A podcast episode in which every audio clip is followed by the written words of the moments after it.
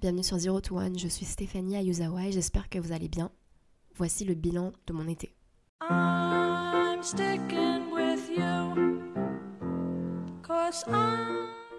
Avant d'arriver à Saint-Nazaire en Loire-Atlantique, je m'étais imaginé faire une énorme détox en faisant du sport tous les deux jours, genre aller courir en bord de mer et d'être méga productif pour Zero to One, genre créer un site web.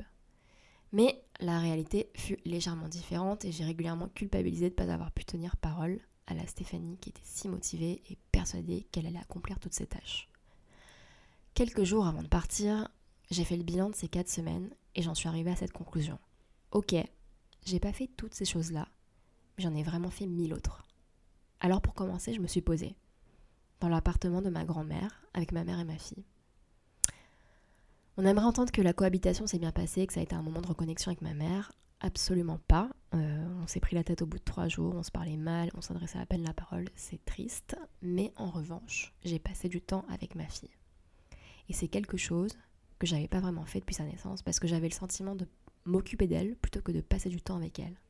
Et cet été, on a passé beaucoup de bons moments ensemble. Alors bien sûr, dans ces moments, il y avait de nombreuses fois où je surveillais ce qu'elle faisait, ce qu'elle mettait à la bouche, je surveillais aussi ses interactions avec les autres enfants parce que ma fille met des claques facilement. Je surveillais ses sprints imprévisibles en bord de mer et en bord de route. J'ai lâché quelques euh, Victoria quand elle refusait de me donner la main et se roulait par terre pour protester. Il y a eu aussi des couchers interminables, bon, qui finissaient quand même par arriver. Et à la fin du séjour, j'ai perdu son doudou pendant trois jours. Je me suis pris des jets de vomi et j'avais un vol de 13 heures qui m'attendait en guise de bouquet final. Mais c'est grâce à ma fille que pendant ces jours, j'ai pu dépasser mes peurs, ma flemme et mon snobisme. Et j'ai fait beaucoup de rencontres. Des rencontres de parents, parents de Louise, Mira, Aaron, Emilio et le lendemain Emiliane, Jules, Elijah et d'autres dont j'ai oublié le prénom. En fait, j'ai découvert Saint-Nazaire sous le prisme de la parentalité et j'ai eu des discussions, des échanges que j'aurais jamais eu si ma fille n'avait pas été là. Et quand je voyais que l'enfant était plus, plus âgé, je posais la question, mais alors est-ce que c'est plus facile à cet âge-là? Vous l'aurez compris, je reformulais la fameuse phrase Tu verras, les 12 premiers mois c'est chaud, mais après ça va. Et il s'est passé un autre truc, je l'ai raconté dans l'intro de l'épisode de Rose, mais j'ai cassé l'écran de mon téléphone et de mon ordinateur sur lequel je venais d'acheter une licence de montage hyper chère. Et quand l'écran de mon MacBook s'est affiché tout noir, je me suis dit, mais merde, mais comment je vais faire pour publier mes futurs enregistrements, mes épisodes? J'ai réfléchi à différents moyens de quand même réussir à créer quelque chose pendant ces jours et je me disais par exemple, j'allais utiliser mon téléphone pour enregistrer euh, des petites conversations que j'avais avec des parents, mais je ne l'ai pas fait. Et c'est peut-être mieux comme ça parce que j'ai pas eu besoin de briser l'élan d'une conversation spontanée. Revenons à mon ordi et mon tel. Dans les deux cas, c'était parce que je faisais quelque chose de manière précipitée pour répondre à un besoin de ma fille. J'étais hyper en colère parce que je comprenais pas pourquoi il m'arrivait ça, est-ce que je méritais ça, quelle était la morale à en tirer. Et ma colère s'est décuplée quand j'ai vu le montant des coûts de réparation. Je me suis dit, mais mec, je suis en freelance. Mon podcast met pas de beurre dans mes épinards. J'investis du temps et de l'argent et je me prends ça. Et comme d'habitude, le temps et le conseil assez smart de ma mère de faire jouer l'assurance voyage a calmé mes esprits. Mais j'ai toujours pas la réponse à ma question quelle est la morale de cet incident? Et pourtant, sans cet incident, je serais pas en train d'écrire ces mots avec ce vieil effaceur et ce vieux carnet que j'ai retrouvé dans mes affaires d'ado et j'ai élargi la question. Qu'est-ce que je retiens de ce mois en France que j'ai volontairement prolongé? Alors déjà, je me suis prouvé que j'étais capable de prendre l'avion seule avec ma fille.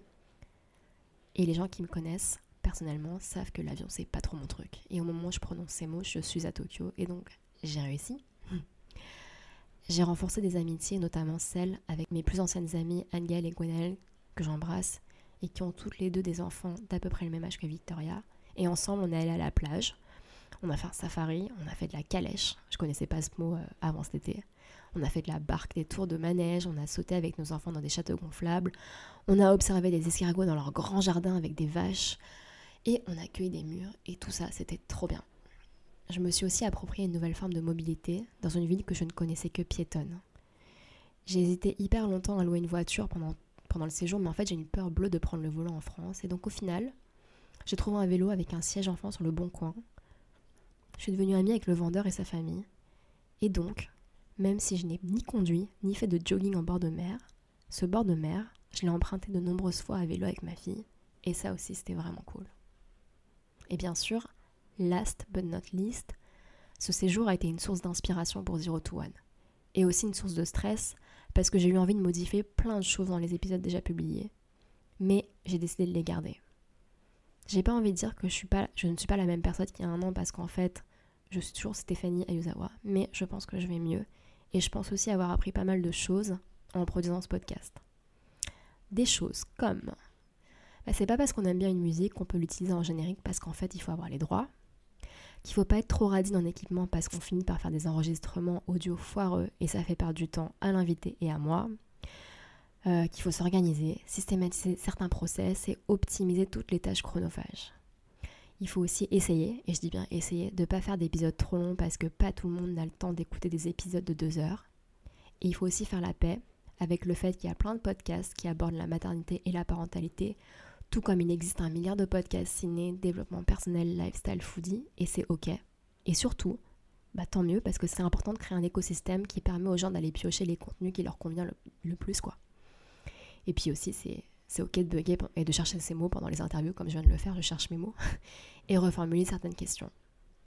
J'étais déjà passionnée à la base par l'écoute de récits des gens, mais cet exercice n'a fait que renforcer cette pensée. Toutes les histoires sont intéressantes plus je rencontre de gens, plus je me rends compte de la diversité des récits, ça me donne envie de creuser. Mais il faut aussi rester réaliste. C'est pas possible d'interviewer tout le monde dans toutes les langues.